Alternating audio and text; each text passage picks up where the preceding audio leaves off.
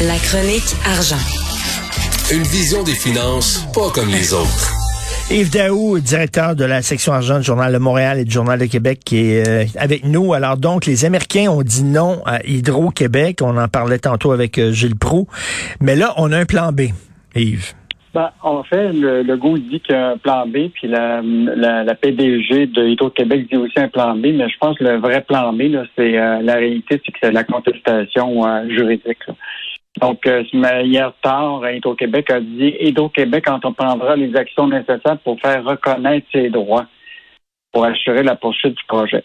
Euh, donc, ça, ça, ça sent évidemment le débat sur la constitutionnalité du référendum parce mmh. que te rappellerai quand même, bon là, tout le monde pensait que ça passerait, là, que ça serait serré, mais là, finalement, c'est pas si serré que ça.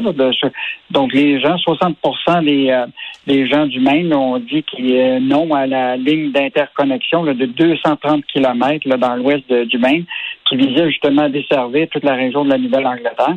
Et euh, Hydro-Québec, il avait déjà obtenu pas mal toutes les, les autorisations de permis et tout ça. Mais là, ce qu'on comprend, c'est que ce référendum-là, il est euh, exécutif, donc euh, il, est, politique. Là. Donc, cette bataille-là s'est terminée euh, sur, là, sur le terrain, évidemment. écoute, chaque parti, là, il y a eu des dépenses de 67 millions de dollars américains en campagne publicitaire, ben oui. dont 20 millions d'Hydro-Québec pour, ce, pour cette bataille-là. Et je veux juste te rappeler que les, les, compagnies là, en question qui se battent là, contre Hydro, c'est toutes des compagnies de gaz naturel. Donc, de Next Era Energy, de Calpine Corporation, puis Distra Corporation, euh, qui sont basées en Floride, en pensant pour Texas, mais hmm. qui opèrent des compagnies, euh, des usines de gaz naturel dans la région. Et là, eux autres ont dit, euh, ben, on n'a pas question de se faire concurrencer par Hydro-Québec avec l'hydroélectricité. Donc, méchante bataille qui s'est. Puis je te rappellerai que déjà Hydro-Québec avait déjà commencé à implanter, à construire déjà des pylônes. 80% euh, du déboisement de la ligne avait déjà été fait. Donc, il y, avait pas mal de, millions de dépensés déjà. Mais les écolos du Maine sont naïfs, pas à peu près. Ils ont été totalement instrumentalisés par l'entreprise de gaz naturel. Et là, tu es en train de me dire, Yves, que les, pour les écolos du Maine, ils préfèrent de l'énergie faite avec du gaz naturel plutôt que l'hydroélectricité.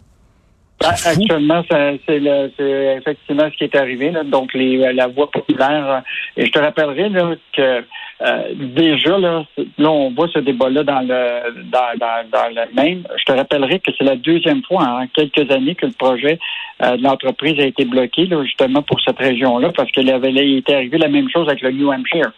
Donc, on hmm. avait déjà eu un échec là. Là, c'est le deuxième échec.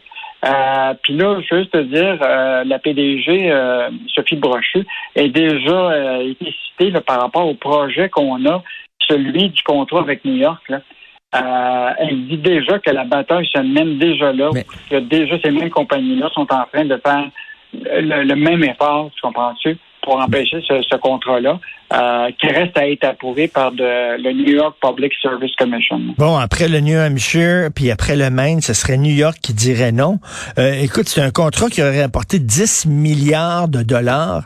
Est-ce que là, on va contester le référendum? C'est particulier quand même qu'une entreprise d'État québécoise conteste le résultat d'un référandum quand on sait qu'il y en a eu deux référendums au Québec, là. Mais est-ce qu'ils vont contester moi, je pense que ça bouge, ça bouge beaucoup plus vers les tribunaux là, actuellement là, ah, de la part au Québec. Là. En tout cas, on, va, on devrait avoir une entrevue là, avec Sophie Brochu là, euh, avec le journal prochainement. Donc, euh, pense qu'elle va être assez claire sur les intentions du Québec. Non, non, c'est une, euh, une mauvaise nouvelle. Et comme tu dis, il y a des gens qui disent peut-être que Hydro-Québec a mal vendu son projet, mais en même temps, c'est David contre Goliath. Comme tu dis, les, opposants à ça avaient les poches extrêmement profondes. Ah, c'est clair que ces trois compagnies, quatre compagnies que je t'ai identifiées, là, euh, mettons qu'ils vont pas lâcher le morceau. Sophie Brochu, d'ailleurs, le texte, justement, ce matin d'Olivier Fauché, il termine en disant euh, la patronne d'Hydro-Québec, Sophie Brochu, a accusé à de nombreuses reprises les opposants de jouer sale et de mener une campagne de désinformation. Bref. Il paraît qu'ils font la même chose euh, du côté de, New York. Donc, ça va être à surveiller. Je pense que Sophie Brochu des appels aussi auprès des Québécois de réduire euh, beaucoup l'électricité au maximum pour euh, être capable d'avoir des économies d'énergie pour faire face aux défis de, de l'électricité. Donc, je pense que euh, Sophie hmm. va avoir beaucoup de pain sur la planche au cours des prochains mois. Porte ouverte pour les travailleurs immigrants temporaires dans tous les secteurs de l'économie. Et ça, c'est vraiment incroyable. Là. On avait dit, là, on a pénurie de main-d'œuvre, on a des enjeux où ce qu'on avait dit, ben, on veut s'assurer là, que effectivement on était bien ces gens-là. Mais là, je pense que le gouvernement Legault s'aperçoit que la pénurie de main-d'œuvre, là, c'est plus grave qu'on le pense. Là. là, ils ont décidé de justement de dévoiler les nouveaux métiers qui devraient profiter des assouplissements pour permettre à des travailleurs étrangers à temporaire de pouvoir être recrutés au Québec. Et là, tiens-toi bien, Richard, on parle du commerce de détail, de l'hébergement, de la restauration puis de la transformation alimentaire. Donc, ils proposent de hausser de 10 à 20 le seuil du nombre de travailleurs étrangers pour des industries qui sont maintenant lourdement affectées. Donc, tu sais, au départ, hmm. on les voyait beaucoup, les travailleurs étrangers temporaires, dans nos champs pour euh, ramasser nos tomates puis nos hmm. cocons. Mais là, euh, ça, tu risques d'en retrouver euh, chez Walmart, chez Metro, chez Canadian Tire, chez euh, donc euh, la pénurie de main d'œuvre est assez significative. Mais ce qui, ce qui moi qui me préoccupe, c'est on ouvre les portes pour accueillir ces travailleurs-là, mais il y en demeure pas moins que le, goulot d'étranglement est encore à Ottawa. on l'a ben parlé cette semaine quand même qu'on augmenterait le nombre de travailleurs tout est bloqué à Ottawa parce qu'ils sont pas capables d'analyser les dossiers puis de, permettre au Québec euh, justement de recruter ces gens-là.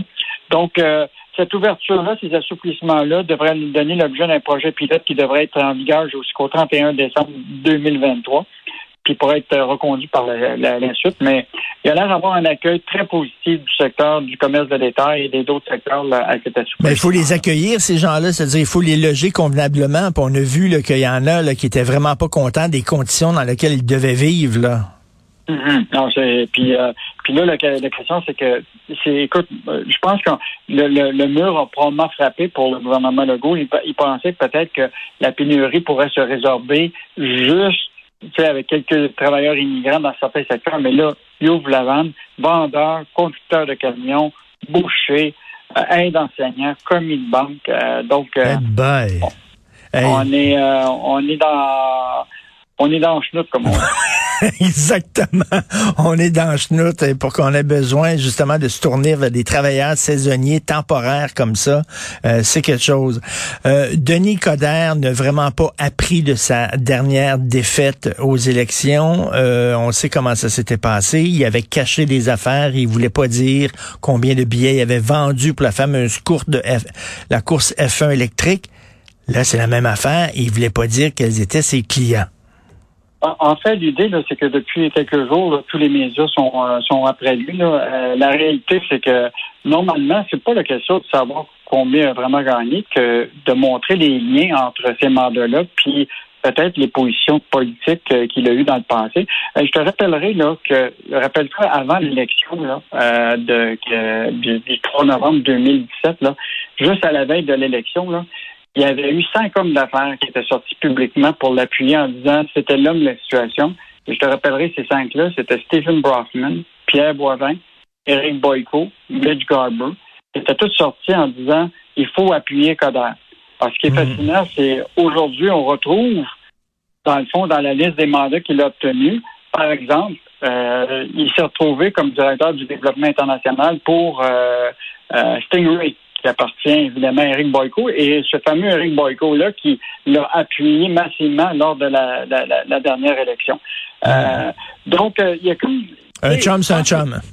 Euh, exactement. Et là, ce qui est encore, encore plus fascinant, c'est aujourd'hui la sortie de Claridge qui dit que finalement, ils n'ont jamais eu de relations d'affaires, etc. Pourtant, Stephen Brockman, c'est celui qui est sorti publiquement lors de la dernière élection pour l'appuyer grandement.